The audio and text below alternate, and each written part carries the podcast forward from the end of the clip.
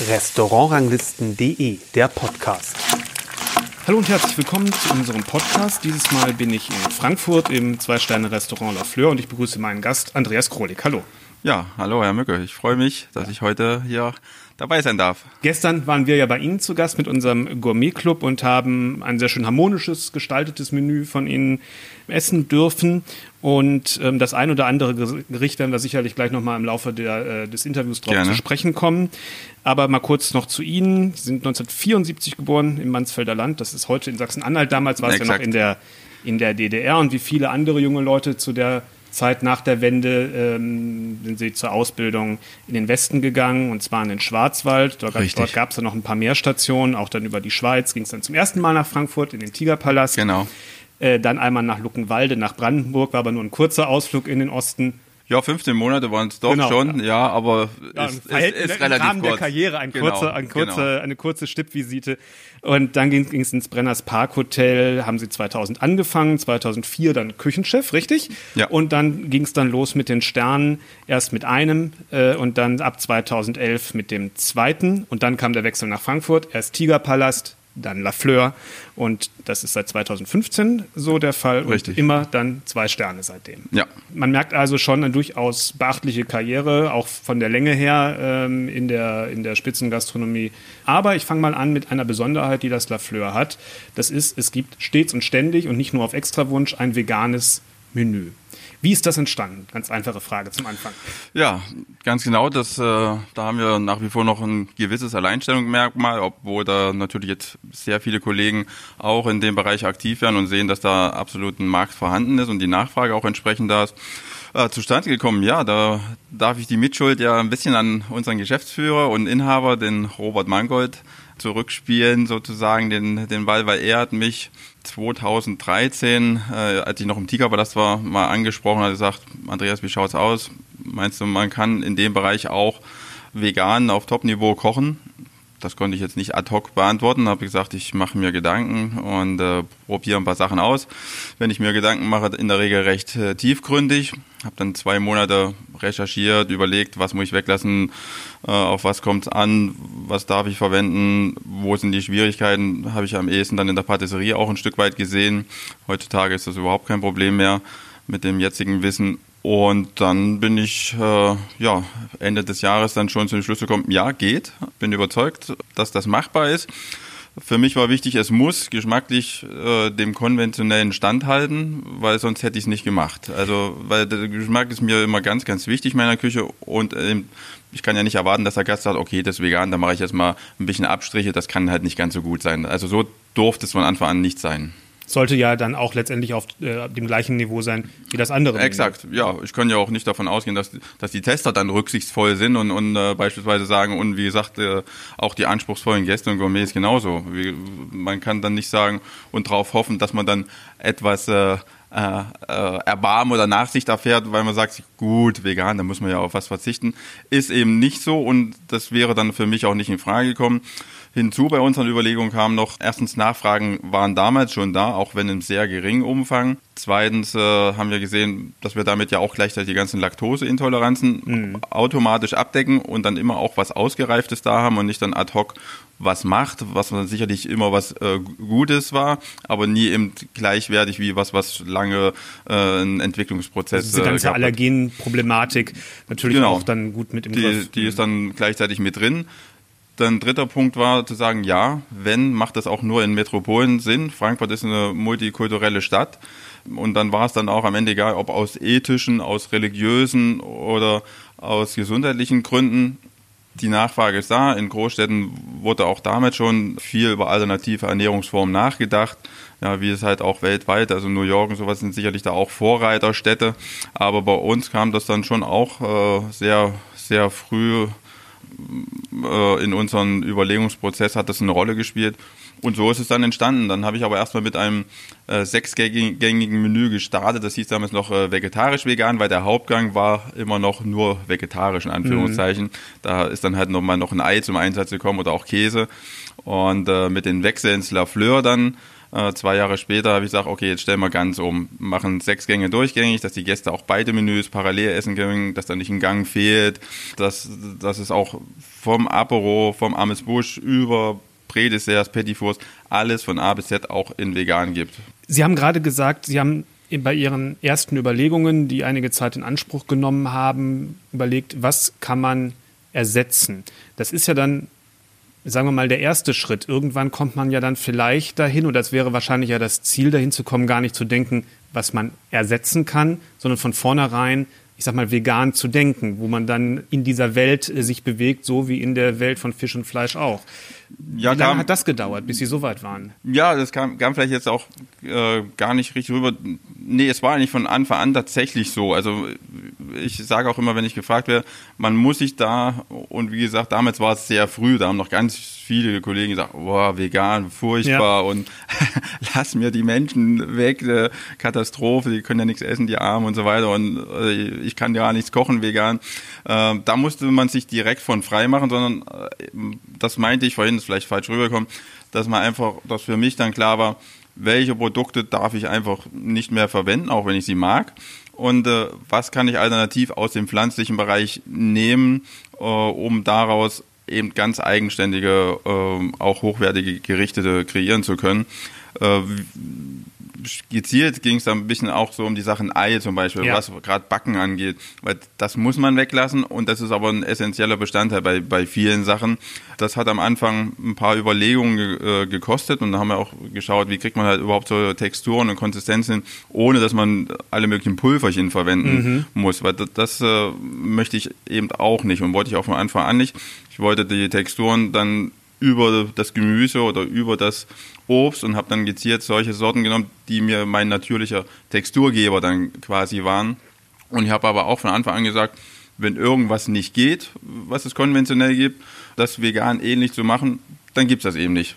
Es gibt noch genügend andere Sachen und heute sage ich, also die, die pflanzliche Vielfalt ist riesengroß auch im Dessertbereich haben wir jetzt ganz viele Möglichkeiten. Es gibt natürlich auch neue Produkte. Ja, man kann, wir können jetzt aufschlagen wie ein Eischnee mit Kartoffelprotein, reines Naturprodukt. Das gab es damals sowas noch gar nicht. Das ist halt jetzt erst aufgrund der steigenden Nachfrage auch äh, bei Produzenten entstanden. Solche ist kein Zusatzstoff im klassischen Sinne von Deklaration, aber ich sage mal, diese Zusatzstoffe, die helfen, Texturen zu erzeugen, äh, die man sonst äh, vielleicht mit Ei erzeugen konnte. Im Dessertbereich verstehe ich das, was Sie gesagt haben, ähm, aber ja im salzigen Bereich ist es ja letztendlich auch so, man braucht ja für viele Sachen oder verwendet klassisch für viele Sachen Butter, Sahne, solche Sachen. Man kann das natürlich ersetzen ja. durch Öle, denke ich mal. Genau. Aber das ist ja eine andere Textur, doch ein bisschen anderer Geschmack. Wie, wie, wie fangen Sie das ab, sag ich mal, dass es trotzdem der Geschmacksträger Fett gut funktioniert? Genau, das ist eigentlich der Punkt. Äh, gerade weil ich dann die gezielten Öle eingesetzt habe, zum Beispiel, wenn es mediterranes Gericht ist, dann klar, klassischerweise Olivenöl. Wenn es irgendwas ist, sagen wir Schwarzwurzel, dann passt halt super ein Raps oder ein Haselnuss-Walnussöl, wenn man dann irgendwie eine Creme oder äh, Mousse oder Veloutier irgendwas draus machen will. Letztendlich habe ich mir das ja sogar zunutze gemacht. Ich habe das dann eher als Vorteil sogar empfunden, weil ein anderer Geschmack entstanden ist, den man so vorher nicht mhm. hatte. Man kannte immer Butter-Sahne, diesen ja. Wohlfühlgeschmack, weil man den über Jahrzehnte auch schon als Kind, oh, bevor man Koch ja, war, mit kannte. Zutaten verbindet man. Das ist, da ist der Buttergeschmack ja, schon praktisch mit dabei. Ne? Aber diese, diese Öle geben dann ihren eigenen Charakter dazu und dann kam wieder ein ganz neues aber auch super spannendes und, und sehr leckeres äh, Geschmacksergebnis mhm. daraus, was ich eigentlich gar nicht dachte. Und was auch eigentlich jetzt, wenn ich es erzähle, total einleuchtend ist, war halt, dass die ganzen Gemüsezubereitungen oder eben alles, was dann irgendwie verarbeitet wird, sei es flüssig, Creme, Mousse etc., viel intensiver sogar nach dem Gemüse geschmeckt hat, weil wenn man sich jetzt mal Sahne nimmt, das ist 30 Prozent Fett, ja. 70 Prozent Wasser. Wasser. Butter sind dann immer noch 18 Prozent Wasser und äh, 82 Prozent Fett. Und beim Öl ist es immer 100 Prozent Fett. Das mhm. heißt, ich musste viel weniger Fett zu, also viel weniger Flüssigkeit zugeben, mhm. Um dieselbe Textur durch den Fettgehalt zu erha- erhalten und habe es aber nicht gestreckt mit diesem zusätzlichen Wasseranteil, der sonst bei Buttersahne drin ist. Also das war dann im Nachhinein sogar ein Vorteil, ist total jetzt einleuchtend, aber da kommt man trotzdem erstmal drauf, wenn man es macht und denkt, warum, habe dann wirklich manchmal gedacht, warum schmeckt das eigentlich fast intensiver, als wenn wir das äh, konventionell gekocht haben und dann, dann erschließt sich das eigentlich ganz logisch jetzt. Ja, jetzt ist es wie selbstverständlich, aber damals hat man das im ersten Moment gar nicht auf dem Schirm gehabt, dass das sogar einen Vorteil äh, mit sich bringt. Und es muss ja auch nicht nach, nach Butter schmecken. Wenn man da frei rangeht, schmeckt es dann überraschend anders und beim zweiten, dritten Mal schmeckt es sogar wahnsinnig gut oft. Ja. Arbeiten Sie dann auch viel mit äh, Ölen, die Sie aromatisieren? Ähm, also Mais verwende ich in erster Linie mal erstklassige, hochwertige, kaltgepresste Öle an sich. Äh, aber wir geben oft bei den Gerichten noch ein selbst dann aromatisiertes Kräuteröl, in dem wir welche Basis auch immer dann mit den entsprechenden sehr hohen Menge Kräuteranteil aufmixen, kurz auf 60 Grad bringen, aufmixen, äh, abkühlen und abhängen lassen und dann wird das meistens satt grün, wenn es dann mit Kräutern ist oder geht auch mit Paprika oder Tomate, wie auch immer. Und das träufeln wir manchmal dann noch dazu, so als kleinen Geschmacksverstärker, um dann nochmal differenziert auch äh, Geschmäcker wahrzunehmen. Das machen wir dann auch. Aber in, in die verarbeitenden Produkte ist es meist das 100% reine Öl. Und verwenden Sie das dann auch so in den Gerichten mit Fisch und Fleisch? Äh, witzigerweise sind sehr viele Zutaten jetzt tatsächlich für beide Menüs äh, vegan. Also gerade was so diese diversen Gemüse zu oder Verarbeitungen angeht, die sind eigentlich fast in beiden, also nicht, nicht 100 Prozent, aber mindestens zur Hälfte in beiden Menüs tatsächlich äh, schon rein pflanzlich. Und also im Gegenteil, wir haben sehr guten Zuspruch, sehr, sehr hohe Stammgastquote und ein wahnsinnig gutes Feedback äh, zu 95 Prozent, sage ich mal. Und äh, ja, niemand vermisst da was. Das ist eigentlich auch das Ergebnis, was die Gäste, die das vegane Menü bestellen, und das sind mittlerweile so fast schon um die 30 Prozent. Davon ist der größte Teil nicht vegan, äh, sondern sogar alles Esser äh, im positiven Sinne. Und die sagen dann, sie haben überhaupt nichts vermisst. Sie haben es, äh, sie waren neugierig oder sie haben es von Freunden empfohlen bekommen und gesagt, das müsst ihr unbedingt mal essen oder sie haben es gelesen, weil momentan, wenn wir Anfragen bekommen, geht es fast immer um das Thema vegan, äh, weil das einfach so ein spannendes Thema ist, wo wir eine gewisse Vorreiterrolle haben und dann immer darauf angesprochen werden. Manchmal sagen wir auch ab, wir wollen auch nicht zu sehr in, in eine Ecke äh, gedrängt werden oder nur in einer Nische gesehen werden. Wir machen ja nach wie vor beides und vegan ist immer noch der kleinere Teil. Aber der durchaus gefragtere, was die öffentliche Wahrnehmung angeht. Das muss man schon sagen. Ihre Küche ist ja generell sehr harmonisch und das ist Ihnen ja auch sehr wichtig. Ja. Da kommen wir später nochmal Genau. im, im Detail dazu. Trägt diese Art der Aromatisierung mit den Ölen und diesen ganzen Sachen auch dazu bei, die Harmonie von Gerichten zu steigern? Ist das ein Punkt? Weil, weil sich die ja. Aromen dann so anders verteilen im, im Gericht? Das kann ich gar nicht äh, 100% bejahen oder verneinen, weil vorher habe ich das ja auch schon im, im regulären Degustationsmenü mit Fleisch, Fisch etc. ja auch schon immer gemacht. Es lässt sich auf beiden Wegen, glaube ich, ziemlich ähnlich darstellen. Ich weiß nicht, ob es verstärkt wird. Ähm, ähm, ich versuche halt über alle möglichen Parameter, dass immer diesen am Ende Rundzustand äh, oder Wohlfühlzustand, harmonischen Zustand herzustellen, indem ich dann wirklich in der letzten Endkonsequenz immer noch mit einem, teilweise einem Tropfen alten Balsamico oder einen eingekochten Traubenmoss oder äh, reduziert irgendwas mit Tomate einsetze, um das dann auszubalancieren, äh, was man nie vorschmeckt, aber was dann so diesen letzten Schliff macht, dass es dann ganz äh, harmonisch empfunden wird. Und das ist so das letzte Feintuning immer. Das entsteht dann über vier, fünf äh, eigentlich klein, kleine Menge an Zutaten oder auch Trüffelsaft äh, nehme ich auch ganz gern in diversen Soßen zum Beispiel immer mit her, weil es dann einfach nochmal so diesen äh, Umami-Faktor so ein bisschen bringt und das Ganze dann wirklich ganz stimmig für mich macht. Ja. Sie haben gerade schon gesagt, die Nachfrage ist gestiegen aus Ja. den verschiedensten Gründen und Sie haben gesagt, es gibt mehr Produkte in dem Bereich, weil die Lebensmittelproduzenten ähm, das Thema vegane Ernährung ja auch für sich entdeckt haben. Heute gibt es Ja. zuteil gibt's in jedem Supermarkt die berühmte Hafermilch oder Sojamilch oder andere Produkte. ähm, die für mich auch immer so ein bisschen ein Fragezeichen dahinter äh, zu, setze ich da immer hinter, weil das natürlich auch hochgradig verarbeitete Lebensmittel ja. oftmals sind, ähm, die mir als Genussmensch so ein bisschen suspekt sind.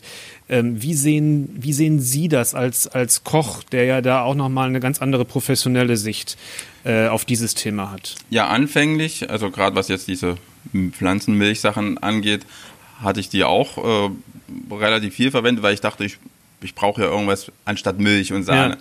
Mittlerweile verwende ich die eigentlich komischerweise kaum noch, sondern mache es wirklich immer nur über das Gemüse oder über das Obst. Über wir pressen dann die Säfte aus aus den Gemüsen. Das ist eben auch zum Beispiel auch so ein Punkt von der gesamtheitlichen Verarbeitung. Also mir ist es immer super wichtig, dass wir fast nichts wegwerfen. Wenn wir jetzt auf dem Teller wie gestern irgendwo Gurkenröllchen haben, mhm. dann haben wir das ganze Kerngehäuse und so weiter. Das wird immer entsaftet. Dann entsteht dieser Shot, den es zum Abro zum Beispiel mhm. gibt. Mit, da wird dann noch mit Dillblüten gemixt, dass da halt nochmal so so, einen Kick kriegt, da kommt ein bisschen Essig dazu und dann noch ein spannender Schaum.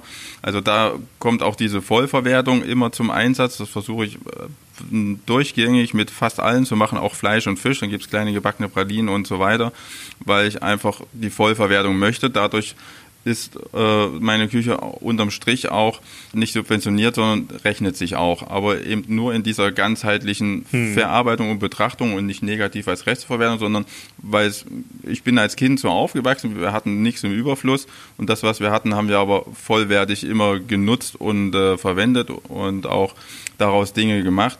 Und das lebe ich nach wie vor so, bevor das jetzt natürlich überall dieser Gedanke ist, aber so bin ich schon von Grund auf aufgewachsen, weil es eben auch bekannt ist, dass wir hatten unsere eigenen Gärten, Tiere, äh, Obst und Gemüse, das in der Saisonzeit im Überfluss sogar. Aber es gab auch Dinge, gerade so materielle Art, da hatten wir nicht wahnsinnig viel, aber ich war damit sehr glücklich, muss ich sagen. Ich habe da auch nichts vermisst. Und so lebe ich es eben heute auch. Und deswegen ist das jetzt mit dem Veganen als auch mit den anderen Produkten so, dass ich da immer äh, die Vollverwertung anstrebe. Mhm. Und äh, ja, und bei dem Veganen ist mit, dem, mit den Gästen, wie gesagt, also Stammgäste, die kommen wieder, die essen einmal das, einmal das. das. Bei uns ja. kann man, bei uns kann man auch mischen, ja, sie Klar. bauen sich dann auch mal ein Menü zusammen. Und äh, ich finde, das ist sehr schön. Das ist ja auch kein Dogma. Ich möchte niemanden bekehren, ja. zu sagen, ich möchte, also ich gehe jetzt nicht mit den Gedanken daran und das war auch nicht von Anfang an mein Gedanke, ich mache die Welt jetzt besser, sondern ich sage, wir müssen niemanden zwingen und machen automatisch ein Stück weit ein bisschen was besser. Diese 30 Prozent, die wir uns vegan bestellen übers Jahr, das sind ja dann deutlich über 1000 Menschen, die essen an dem Tag kein tierisches Produkt in unserem Restaurant. Also damit machen wir automatisch einen Beitrag und müssten niemanden zwingen, sondern die Gäste machen das freiwillig. Und das finde ich eigentlich die schöne Geschichte daran, weil es gibt immer diese gesunde Mitte. Mhm. Ich finde es nie gut, die extreme eine Seite, die haben wir halt mit diesem übermäßigen Fleischkonsum in der heutigen Welt und die andere Seite mit den ganz fanatischen zu sagen, nur vegan, alles andere ist furchtbar für den Planeten, weil das bringt ja auch die Probleme. Das ist das, ja. um wieder auf diese Pflanzenmilch zurückzukommen. Da gehen ja auch oft riesige Flächen und wie sie angebaut werden. Richtig. Wasser wird in über äh, großen Mengen benötigt, um Mandelmilch oder Mandelbäume ja. überhaupt äh, wachsen zu lassen und gedeihen zu lassen, um dann diese Milch daraus zu machen. Also das ist schon auch zu hinterfragen, absolut. Und das habe ich auch immer im Hinterkopf, wie gesagt, ich brauche diese jetzt eigentlich fast gar nicht mehr. Mhm. Ich mache das mit äh, natürlichen Sachen, die teilweise in meinem Kochprozess sowieso nebenher entstehen, wenn man es sieht und sieht und die, die, die, den Nutzen darin erkennt, dass man das eigentlich direkt wieder weiterverwenden kann. Schauen wir mal im Detail auf das vegane Gericht, was wir gestern im Menü hatten. Das war ja ein äh, Pilzravioli, ein Edelpilzravioli in Pilzbouillon mit Spitzkohl. Dazu in Salz gegarte rote Beete, Pilzcreme, gerösteter Quinoa und Mandel. Insgesamt würde ich sagen, war das ein ganz harmonisches Gericht. Wodurch würden Sie sagen, wird die Harmonie erreicht? Durch einen Pilz in verschiedenen Formen oder? Ja, zum einen klar, beim, beim Pilz muss ich auch sagen, ist es sehr dankbar. Ja. Mhm. Pilz ist immer ein natürlicher Geschmacksverstärker, äh, bringt diese, diesen Rundumgeschmack schon mal von Grund auf mit, diese Umami-Note. Nein, aber dann eben da, dass wir dann aus diesen äh, Pilzen dann auch noch eine Creme machen, die sich dann wieder wunderbar, äh, auch mit dem Spitzkohl, Kohl und Pilze passt schon immer sehr gut, ja. äh, wunderbar verbindet. Dann äh, äh, dieses Nussige, dieser Crunch, mhm. Nuss und Pilz passt auch hervorragend. Also ich denke da immer in Einzelelementen und, und dann erschließt sich das relativ schnell, funktioniert das dann auch alles zusammen? Wird das dann eine schöne runde Sache oder nicht? Also ich arbeite da im Vorfeld immer wahnsinnig viel mit dem Kopf. Ich habe da viele Geschmacksmuster gespeichert über die Jahre und baue mir eigentlich das immer aus Kopf und Bauch zusammen. Und äh, dann schaue ich auch bei der Beete, die wir dann Salz zwar gar, aber dann kommt, wird die dann trotzdem auch mit ein bisschen äh, mit einem Kirschessig oder Beerenessig angemacht, dass die dann auch so ein bisschen Säure wieder mitbringt, weil wenn es jetzt nur würzig bekannt ist, finde ich, ist es auch immer, dann fehlt irgendwie, dann wird es halt schnell eintönig und so hat man dann so mal das Erdige, was mit den Pilzen gut funktioniert, dann hat man ein bisschen dieses Grüne vom Spitzkohl, ein bisschen knackig auch, weil der ja nicht, nicht so ganz weich gegart ist. Und so. Und die rote Beete noch. Und, ja, genau. Diese, die, die, das fand ich, fand ich ganz bemerkenswert, weil ich glaube, wenn ich das gar nicht auf der Karte gelesen hätte, hätte ich, hätte ich die so gar nicht erkannt, weil die war ganz dezent ja. und ein bisschen so erdig, was ja auch Pilze ja auch haben. Genau, also das, das äh, war so angelagert am Pilz im, im Genau, das passt dann wieder. Deswegen haben wir auch den Ravioli eigentlich direkt auf die Beete gesetzt. Man hat sie erstmal auch, glaube ich, fast gar nicht gesehen, weil die genau. so relativ denselben Durchmesser hatte. Ähm, ja, wir belassen die dann wirklich ganz naturell vegan, die erst im Salz, dann äh, schneiden wir die in grobe Stücke, trocknen die ein wenig und dann wolfen wir das und dann kriegt das ja so, so ein bisschen eine fleischige Textur. Ich möchte mhm. kein Fleisch imitieren, das wollte ich vorhin eigentlich auch noch sagen, ja. dass ich eben gar kein Fleisch oder sowas nachbauen ja. will. Brauche ich auch gar nicht, weil ein Sellerie soll nach Sellerie schmecken, soll auch Sellerie bleiben und soll und Erbse soll Erbse sein und soll dann nicht irgendwie ein Fleischburger werden. Ja, ja, für mich klar, nicht. Absolut. Ja, das, das, manche finden das natürlich toll. Die sagen, ich will auch auf den Fleisch, Optik und Geschmack nicht verzichten, weil ich bin erst seit zwei Jahren Veganer kann ich ein Stück weit verstehen. Auf der anderen Seite sage ich, wenn ich das nicht für mich nicht mehr haben möchte, dann mache ich es konsequent und sage, nö, dann nehme ich die Produkte, wie sie sind, das, was die Natur mir gibt und mache daraus was Schönes und lasse das eben auch das Gemüse bleiben und mache nicht eine Bratwurst draus. So. Mhm. Aber es ist eben interessant, wie sich, die, wie sich der, die rote Beete, die oft relativ dominant ist, ja. einfügt in, das, ähm, in dieses Erdige und Feine ähm, vom Pilz. Ich glaube, das war die, wahrscheinlich die Idee, das, das abzurunden. Ja, absolut. Genau. Ja. Und wie gesagt, da war ja eher nur noch ein bisschen Essig dran, die man auch nicht vorschmeckt, aber ja. die trotzdem die Beete dann eben auch nicht zu süß erscheinen genau. lassen, sondern eben dann das Ganze so wieder in Einklang bringen. Dann möchte ich ein Gericht hervorheben, was mir besonders gut gefallen hat, das war der Stör ähm, äh, mit einer Störessenz und Senf Kapernstaum, Störcreme, Tomaten, Gurkenkonfit und marinierte Salatgurke. Erstmal zum Stör. Ähm, sieht man in letzter Zeit häufiger auf den Karten, ja, scheint, ein bisschen scheint ein bisschen populärer zu werden, ähm, weil es, ich finde, es auch eine super schöne, feste Textur hat und ähm, einen guten Biss. Ähm, wahrscheinlich, meine Vermutung, Seefisch wird immer teurer und äh, immer schwieriger zu bekommen in den entsprechenden Größen. Und beim Stör ähm, kann das, glaube ich, ganz gut in, auch in dem Bereich die Nachhaltigkeit vielleicht ein bisschen verbessern. Nachhaltigkeit bin ich direkt dabei. Die Alternative aus preislichen Gründen oder auch ja. äh, Marktgründen. Achso, ist auch, ist auch teuer, der Stör. Ja, ähm, stand für mich gar nicht im, ja. im Vordergrund. Also ich habe früher auch super gern und ich könnte auch jetzt trotzdem sehr gute Steinboots und Seezungen und, und was es eben alles gibt kaufen. Aber bei mir ist das jetzt entstanden, ich habe äh, im, jetzt im zweiten Lockdown im Februar hatte ich, oder nee, schon ein bisschen früher, im Dezember hatte ich schon ersten Kontakt. Mhm. Stammgäste von uns haben mich per Mail angeschrieben und haben gesagt, Herr Krolik, wir kennen dann den äh, Peter Groß, der ist da in der Rhön, in der Nähe von Gersfeld, der hat eine Störtuch und der macht wunderbaren Kaviar. Wenn Sie mal Interesse haben, wir können Kontakt herstellen, machen Sie Verkostung. Ich freundlich zurückgeschrieben, habe gesagt, ja, also ich glaube das gern und ich würde mir auf jeden Fall auch mal ein Muster anschauen, schicke aber vorweg, und das mache ich mittlerweile eigentlich immer so, ich bin da sehr offen und transparent und sage, die Wahrscheinlichkeit ist nicht groß, dass ich ihn einsetzen werde, weil ich arbeite seit Jahren mit jemandem zusammen und bin da wirklich sehr zufrieden. Und das ist auch mit Olivenöl so, das ja. kriegt man ja jede Woche wieder zwei Klar. neue Angebote und so weiter. Und da bin ich einfach ehrlich, sage, wenn Sie es mir trotzdem schicken wollen, gern, ich probiere es. Äh, wie gesagt, die Chancen räume ich nicht groß ein. Trotzdem, wie gesagt, äh, so getan. Ich habe, äh, der Herr Groß hat mich dann angeschrieben, der, mittlerweile der Peter, und da hat er gesagt, hier, ich schicke dir mal zwei, drei Dosen verschiedene, auch Reifegrade und von zwei, drei verschiedenen Störsachen. Kam an, optisch schon wirklich grandios, 1A Körnung, toller Geschmack und ich war sehr positiv überrascht, muss ich sagen, was eigentlich dann relativ selten passiert, weil man schon einfach viel gesehen Klar. hat. Ja, also es war tatsächlich eine positive Überraschung, die ich so nicht erwartet hätte. Dann habe ich gesagt, okay, jetzt komme ich auch mal vorbei. Und dann bin ich dann hingefahren. Das war dann, glaube ich, schon Februar, März. Und äh, hat er extra einen Stör vorbereitet. Äh, erstmal die ganze Anlage gezeigt, Ja. wird äh, durch die Fulda gespeist. Er ist unterhalb von, von Gersfeld und äh, Wasserkuppe ist ja nur einen geführten Steinwurf entfernt und dann springt dann mal die Fulda. Und er hat eine große Strecke davon gepachtet, also von der Quelle bis drei Kilometer nach seiner Zucht ist alles sein, sein Pachtgebiet und hat halt so immer diesen Zulauf. Im Sommer weniger, im Winter natürlich einen starken Durchlauf. Und äh, das fand ich sehr spannend. Hat einen russischen Kaviarmeister eingestellt, was ich auch täuscht war. Und ich glaube, das sieht man dann tatsächlich auch im Ergebnis, dass das jemand vom Fach macht. Und dann haben sie live mit uns dann auch, ja, das gehört nun mal dazu, den Stör auch getötet und äh, den Kaviar entnommen und den Kaviar direkt verarbeitet. Vom Anfang bis zur Dose, das dauert keine, keine halbe, dreiviertel Stunde. Und dann hat der Kaviarmeister das in die Dose reingemacht. Mit jedem Löffel, jede Dose einzeln den Kaviar exakt verstrichen, hat es fast immer aufs Gramm genau schon, schon so drin gehabt und wenn noch ein Gramm gefehlt hat, also hat es wirklich exakt aufs Gramm dann jede Dose mal. Also es war sehr beeindruckend und auch nachhaltig beeindruckend für mich. Ich äh, fand das super und seitdem arbeiten wir zusammen.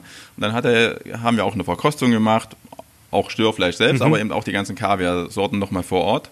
Ja, sowohl das Stör hat mir sehr gut geschmeckt, wir haben es dann so warm geräuchert gemacht und dann haben wir gesagt, ja, das Störfleisch ist in Deutschland einfach irgendwie nicht so populär und lässt sich auch nicht so gut vermarkten. Und ich habe gesagt, ja, ich habe schon früher auch mal im Brenners probiert. Dann kam, hatte ich dann große Störfilets aus Italien, weil damals waren noch viele Zuchten in Italien und keine Ahnung, wurden dann in Deutschland noch ganz wenige oder in den Anfängen. Aber das hat mich nie ganz überzeugt. Also erstens hat er diesen sehr erdigen Geschmack gehabt, der mir tatsächlich nicht so gefällt.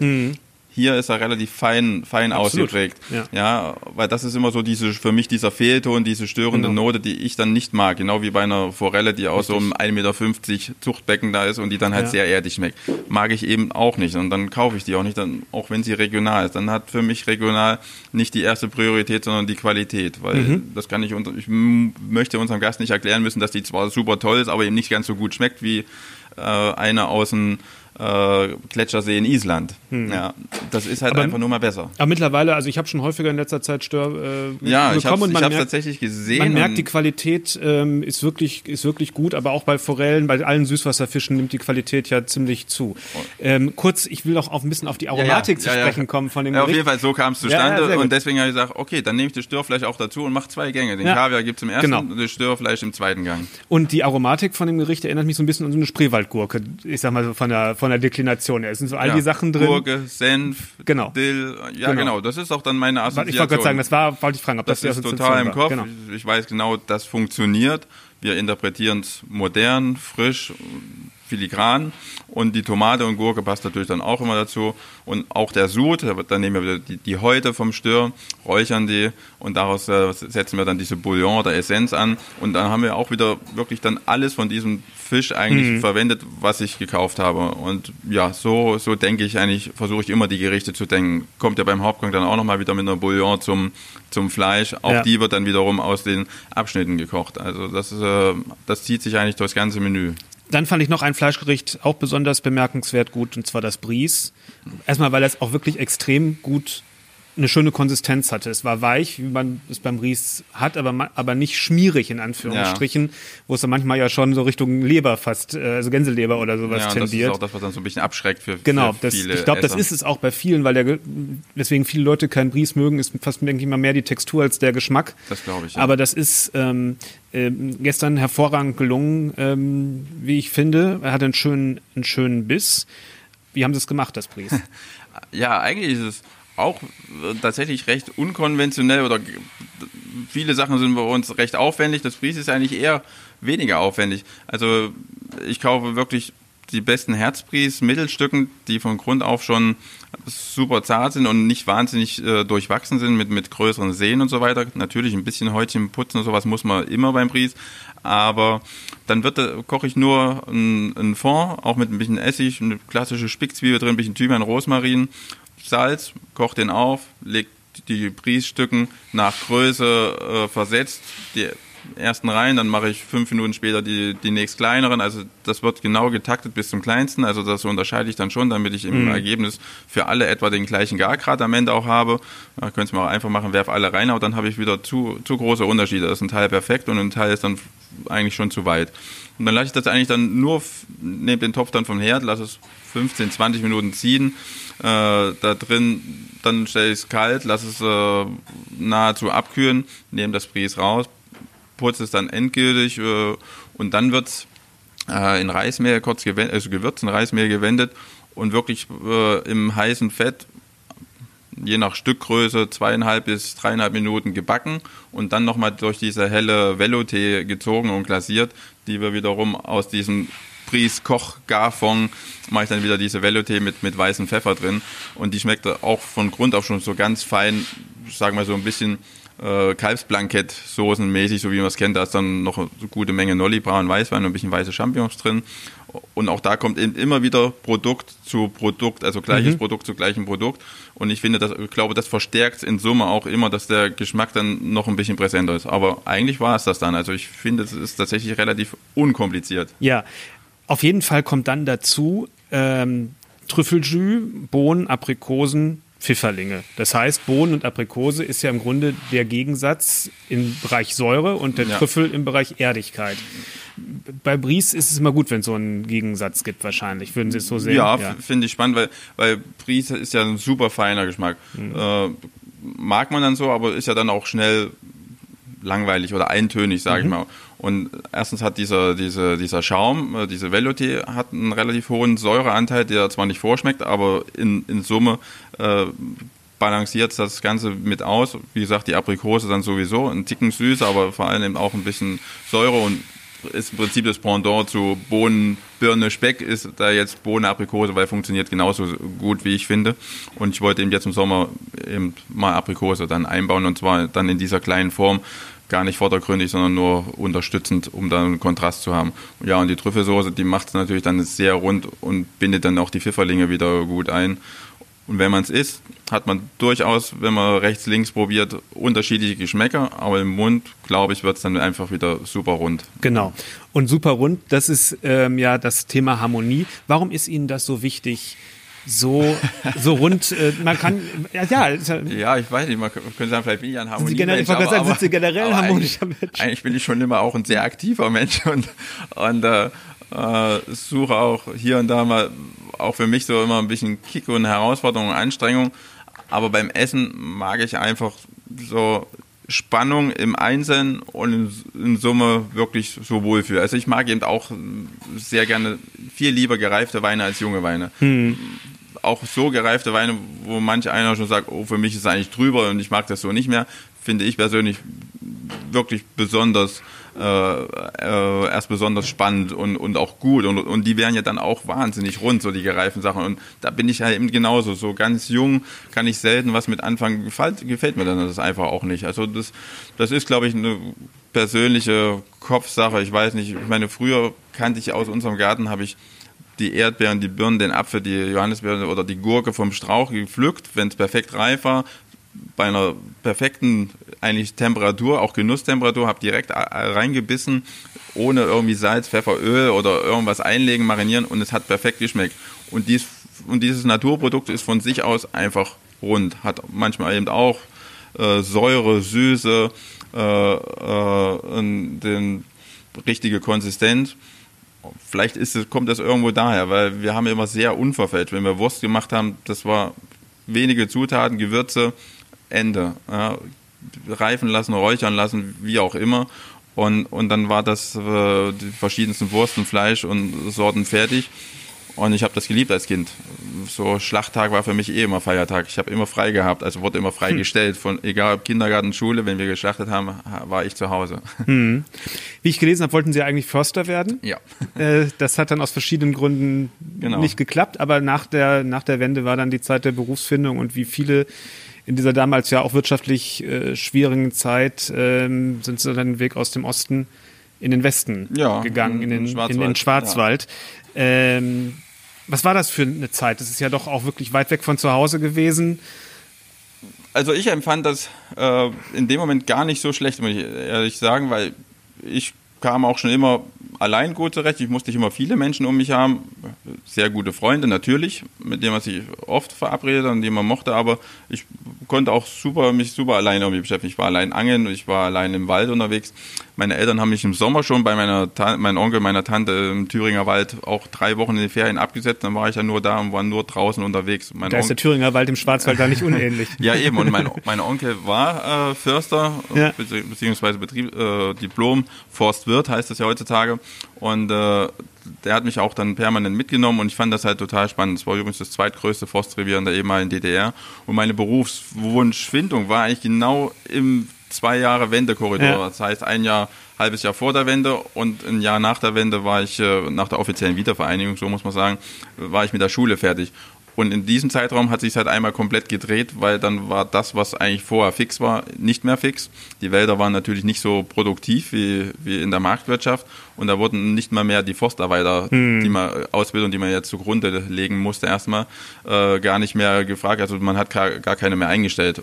Und deswegen ist es dann direkt von jetzt auf gleich geplatzt. In der 10. Klasse Realschule musste ich dann im, ab Weihnachten war klar, das wird nichts mehr mit der äh, Förstergeschichte. Und ein halbes Jahr später musste ja eine Ausbildung her. Dann haben wir die Mitteldeutsche Zeitung geholt. Und damals waren wir eigentlich an einem ähnlichen Punkt wie heute auch. War ein totaler Personalmangel in ja. den alten Bundesländern schon Anfang der 90er. Und was wurde gesucht? Bäcker, Metzger, Hotelfachfrauen, Restaurantfachleute und eben wahnsinnig viele Köche und der Großteil in Bayern, Baden-Württemberg, weil ja. das halt nach wie vor, sag ich mal, die größeren Genuss-Destinations sind, sage ja. ich mal, in Deutschland. Und ich habe nur zwei Bewerbungen, glaube ich, geschickt. Die ersten, die geantwortet haben, Termin gemacht, Winterferien, haben gesagt, einen Tag Probearbeiten. Meine Eltern haben mich mit, mit hingenommen, haben gesagt, wir machen noch eine Woche Winterferien, gleich mit, wenn wir schon dahin fahren, machen wir dann noch eine Woche Winterurlaub. Ich in die Küche, ersten Tag, Ende vom Lied hat mir super gefallen. Ich war die ganze Woche in der Küche geblieben. Meine Eltern haben die Woche ihren Urlaub gemacht, haben gesagt, passt. Äh, Termin gemacht, wann wir anfangen, habe meine Schule zu Ende gemacht, Zeugnis bekommen, erste Wochenende noch zu Hause und direkt den ersten Montag nichts mehr Ferien, Ausbildung begonnen. So, so lief das. Und da waren, waren Sie nicht, waren Sie da als der Ossi dann abgestempelt oder gab es da sozusagen ah, kulturelle, ja, kulturelle Unterschiede oder ging's? Witziger, ja, also kulturelle Unterschiede waren massiv, also ja. auch sprachlich vor allem schon. Ja. Also ich habe ja mein Küchenchef da kam aus dem Alemannischen, Lörrach da unten. Oh je, das ist ja auch schwer zu verstehen. Da habe ich am Anfang also nicht die Hälfte ja. verstanden. Das Schwäbisch allein vor Ort war ja. schon schwierig, aber mein Küchenchef selbst, das war am Anfang sehr gewöhnungsbedürftig. Ich dann mit meinem äh, Sachsen-Anhalt-Slang-Dialekt ja so man wurde da direkt nach Sachsen verortet, weil für ja. die war das irgendwie ja, alles Ja, das gleich. kann man schwer auseinanderhalten. Obwohl es natürlich schon grundlegend anders ist. Sächsisch finde ich eigentlich eher so noch schöner, ja, ja, ja. Also irgendwie ein bisschen poetischer und auch lustiger irgendwo. Aber bei mir ist es halt im Sachsen alles ein bisschen äh, rustikaler, ein bisschen derber ausgeprägt äh, in Teilen, würde ich sagen. Nee, also da schon, auch die Produkte und wie gekocht wurde. Also da war erstmal ganz viel Neuland, obwohl das ja in Anführungszeichen nur gut bürgerlich war, aber wir haben ja alles selbst gemacht. Äh, mein Küchenchef war auch äh, äh, Metzgermeister, wir haben auch ab und zu äh, auch da Wurst gemacht. Der Patron hat, war Jäger und hatte Wildschweine und Rehe und alles gebracht. Das musste man als Azubi auch aus der Decke noch lösen, also ausnehmen nicht, aber aus der Decke lösen und dann halt alles zerlegen. War total spannend. Kuchen haben wir selbst gebacken, weil mein Küchenchef obendrein noch in der Bäcker, äh, elterlichen Bäckerei mhm. groß geworden ist. Also das war für mich eigentlich so ein Glücksgriff, dass ich da so einen Allrounder als ja. Ausbilder hatte. Und es gab immer nur den Ausbilder und drei Auszubildende. Mhm. Das heißt, erstes Lehrjahr kalter Posten, kalte Küche, Gartenmaché, zweites Lehrjahr Entremetier, drittes Lehrjahr Saucier und Küchenchef an einem Tag in der Woche verdrehen, damit er frei machen konnte. Mhm. So lief das bei mir. Und wenn man da nicht selbstständig war und auch nicht schnell selbstständig sein konnte, hätte man das letztendlich gar nicht geschafft. Aber das war für mich genau richtig. Und wie gesagt, die Entfernung äh, nach Hause, das waren so 550 Kilometer, fand ich gar nicht so als das Problem. Ich bin dann viermal im Jahr ungefähr mal kurz nach Hause äh, für einen Besuch, immer eine Woche oder ein paar Tage. Und das war dann für mich auch völlig ausreichend. Ich muss dazu sagen, dass ich früher meine Kinder, im Nachhinein fand ich das zwar super schön, würde es auch nie tauschen wollen, weil das, glaube ich, auch meine geschmackliche Basis gelegt hat, so wie ich eben aufgewachsen bin mit den ganzen grundnatürlichen äh, Produkten, die wir hatten, sei es von Tier oder aus dem Garten. Aber es war auch viel Arbeit. Ich hatte relativ ja. wenig Freizeit, auch für Hobbys kaum. Angeln ging, war dann oft dann über Nacht angeln, aber sonst ausgangsmäßig musste ich meistens auch bis zur 10. Klasse fast äh, 10 Uhr zu Hause sein, auch ja. am Wochenende. Da war gar nicht so viel Ausgang, war ein bisschen strenger bei mir geregelt. Und äh, deswegen war ich dann auch mal froh, dass ich Verstehe. da weg war. Ja. Aber nicht, dass ich das äh, äh, einfach schl ganz schlimm fand, aber ich fand das eine willkommene Abwechslung, einfach auch dann was Eigenes mal Ja, irgendwie verstehe. dann anfangen zu können. Und so war es für mich nie ein Problem. Also auch mit Heimweh und sowas habe ich sowieso eigentlich auch noch nie ein Problem gehabt. Mir ist aufgefallen, wenn man immer mal wieder bei uns auch auf der Seite über die Lebensläufe von den Köchen guckt, es gibt ja im, im Sternebereich eine ganze Reihe von Köchen so in ihrem Alter, Ja. die so diese Karriere genommen haben. Der Thorsten Michel, der Jens Rittmeier, Henrik Otto, äh, die sind, sind alle so ein Alter, kommen alle ähm, aus, Äh, ja, in aus, dem, Umfeld, aus ja. dem Sachsen, Sachsen-Anhalt, Thüringen. Tatsächlich, ja, ja, ne? ist, Also äh, äh, und, so. und haben es dann ähm, recht weit gebracht, wenn man in anderen Branchen guckt, wie viele Ostdeutsche da in Ja. führenden Positionen sind. Ist es eigentlich ähm, fast also fast relativ viel, würde ich ähm, Ja. würde ich sagen. Ja? Finde ich auch. Ähm, sehen Sie da irgendwelche Parallelen oder Gründe dafür? Also ich glaube, das ist sicherlich ein Stück weit die Erziehung auch. Also da kommen wir auch wieder drauf zurück. Es war bei mir einfach recht äh, genau geregelt. Also wir haben wahnsinnig auch am Haus, wir haben viel gebaut. Wir hatten nicht nur Garten und Tiere, also bei uns kam eigentlich auch nie ein Ha- Handwerker ins Haus. Nach Feierabend von meinem Vater, wenn er nach Hause kam, haben wir irgendwas am Haus gebaut, gemacht. In der Scheune, im Garten, wie auch immer. Es war quasi rund um die Uhr eigentlich irgendwie was zu tun. Äh, war auch teilweise schon auch ein bisschen strenger. Und ich glaube, da rührt auch äh, so die Konsequenz her, dass man, wenn man was macht, das dann auch wirklich richtig macht und mit, mit voller Überzeugung. Wenn man was gefunden hat, was einem gefällt äh, und äh, wo man auch das Gefühl hat, man hat da irgendwie ein Händchen für und funktioniert, was ja damals noch gar nicht abzusehen war, wo das hinführen könnte. Aber es hat Spaß gemacht. Auch nach dieser Forstnummer, nachdem die geplatzt war, war es ja eigentlich Koch die logische nächste Idee, die eigentlich sein konnte. Nicht nur, weil, weil die Stellen angeboten wurden, sondern weil ich ja da auch zu Hause aufgewachsen bin. Und ich habe ja auch mit der Oma gekocht, das wird ja immer gesagt, aber das war für mich nicht die, eben die erste Priorität, sondern äh, war aber dann auf den zweiten Blick die logische Konsequenz, klar, kochen, das müsste doch genau das Richtige dann sein. Nee, also ich denke, das ist eine Frage der Erziehung, wie man aufgewachsen ist und dass man eben auch die Konsequenz hat. Also ich meine, es war ja im Sozialismus auch viel irgendwie ziemlich genau geregelt oder es gab da gewisse Abläufe. Ich meine, habe ich auch immer wieder mal angeeckt, aber äh, grundsätzlich hat man, ist man, ist man so erzogen worden, dass man halt auf was hinarbeitet und das dann auch recht konsequent macht. Und so in Summe dessen Elternhaus und eben der, wie das so früher ein bisschen abgelaufen ist, äh, hat dazu geführt, dass das bei einigen doch sehr erfolgreich verlaufen ist.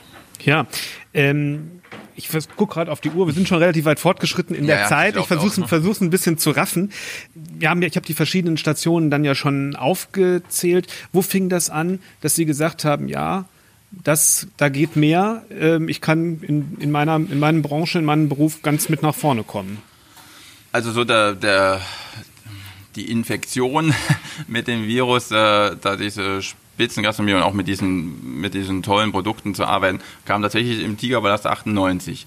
Ja, das, so das Handwerk, das Fundament war in meiner Ausbildung super. Also wie gesagt, Ja. ich hätte es aus meiner Sicht kaum besser treffen können. Klar, hätte ich in irgendeiner Sterneküche vielleicht auch sein können, aber da, da kam man ja gar nicht an die ganzen Sachen so ran. Das hört sich nur auf dem Papier Und die Vielfalt an. ist ja auch nicht wirklich Eben. nicht zu verachten, ne? Ich musste so schnell selbstständig sein und das von A bis Z, dass das äh, viel besser war. Das, da war das Fundament. Dann kam zwischendurch mal das Waldhotel Post. Da war ich nicht lange, aber da, waren zumindest schon mal 14 Punkte.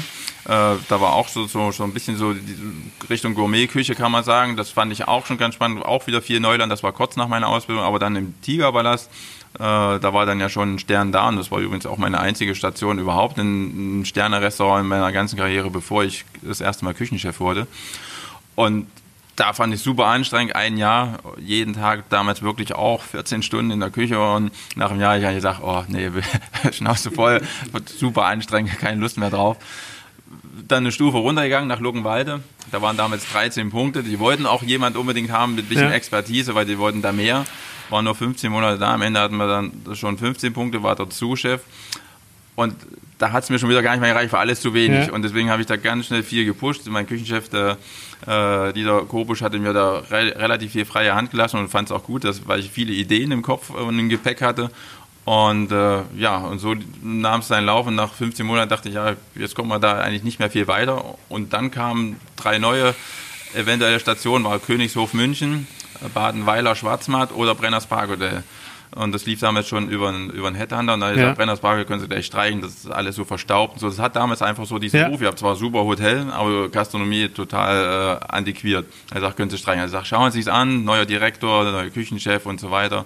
Äh, schauen Sie sich an. Ich gesagt, okay, anschauen können wir ja. Und am Ende war das das Überzeugendste und dann haben wir gesagt, okay, Brenners Parkhotel. Das waren dann ja einige Jahre erst, äh, erst in zweiter Position sozusagen, der weitere, also dann erst als Küchenchef als, selber. Hatte mich als Sous-Chef beworben, Ja. gab es damals, äh, die Stelle war nicht frei, war dann erstmal Ja. quasi so Chef Turner. Aber schon ein äh, halbes Jahr später äh, hat man mich dann angesprochen, Ja. ob ich nicht doch noch Interesse an dieser Sous-Chef-Position habe, weil der andere Sous-Chef gegangen ist, beziehungsweise auch musste, weil ein paar Sachen nicht so gut liefen. Und dann habe ich gesagt, klar, habe mich dafür beworben. Ich bin immer noch interessiert. Und sag, schlafen Sie noch mal eine Nacht drüber. Ich sag, ja, Ja. mache ich, aber gar kein Problem. Ich weiß, ich will das machen. Und das war damals noch mit den riesen, einer Küche, riesen Restaurant, 160 Plätze mit dem alten Parkrestaurant. Aber schon ein halbes Jahr später kam dann der Umbau, Ende 2000, 2001. Äh, 2001 war das genau. Und da ging dann drei Monate komplett Kernsanierung, neue Ja. Restaurants. Und dann haben sie überlegt, wer macht die Küche. Dann habe ich das erstmal im Rahmen für das Parkrestaurant, im Rahmen des Sous-Chefs äh, übernommen. Äh, der Küchen, die, Herr Pelkofer ist als Küchenchef weiterhin unten in der Hauptküche gewesen. Ich habe oben dann das kleine, kleine Parkrestaurant gemacht. So klein war es auch nicht. Und äh, zwei Jahre später hat dann der Direktor gesagt, wir positionieren Sie. Sie werden Küchenchef, der Herr Pelkofer Küchendirektor. Und äh, ja, und so lief das dann, äh, hat es seinen Lauf genommen, auch in Dynamik. Das lag sicherlich auch dran, einfach, dass ich immer bestrebt bin, auch Sachen zu hinterfragen, auch sehr selbstkritisch mit mir, mit mir bin und äh, auch immer irgendwo besser werden will. Und, und so kam dann einfach sehr viel bei Learning by Doing, äh, kam dann auch der erste Stern zustande und dann eben im Verlauf der Jahre dann auch der zweite.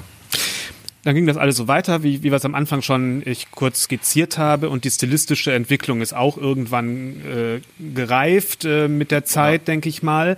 Ähm, wie ist das bei Ihnen, wenn Sie jetzt in Richtung die, in Zukunft denken? Denken Sie eher in neuen Gerichten oder denken Sie auch eher im Ganzen? Ähm, wo könnte man sich, wo könnten Sie sich noch ähm, stilistisch verfeinern, verändern, ein bisschen, ein bisschen Feintuning machen?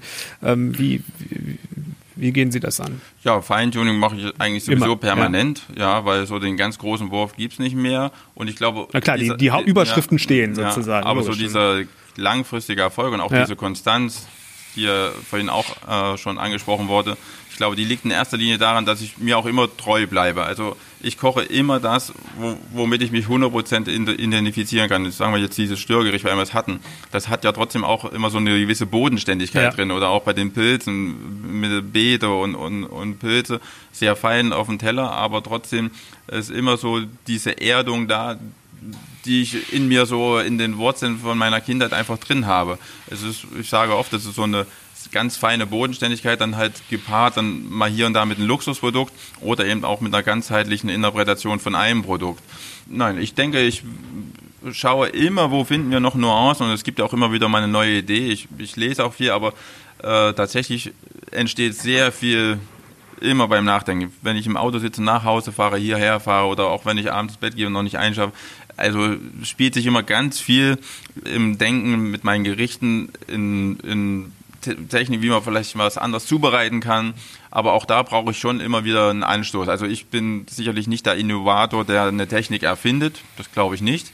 Aber ich glaube, ich bin in der Lage, eine Technik so zu optimieren, dass es mein Produkt dann deutlich besser macht. Beziehungsweise andersrum, wenn es mein Produkt besser macht, dann muss ich die Technik verwenden. So sehe ich das halt immer. Dann sind wir gespannt, was da noch kommt. Vielen Dank für das Gespräch. Ja, vielen Dank gerne. fürs vielen Dank fürs Zuhören an alle, die bis hierhin durchgehört haben. Aber das machen sehr viele, wie ich, was mich sehr sehr freut. Und dann habe ich noch an einen Tipp an alle, die vielleicht zum ersten Mal äh, in den Podcast reingehört haben. Wenn man den abonniert, dann kommt ganz automatisch in zwei Wochen die nächste Folge. Und bis dahin sage ich Tschüss und nochmal vielen Dank, Andreas Krolik. Ich danke. Hat mich sehr gefreut.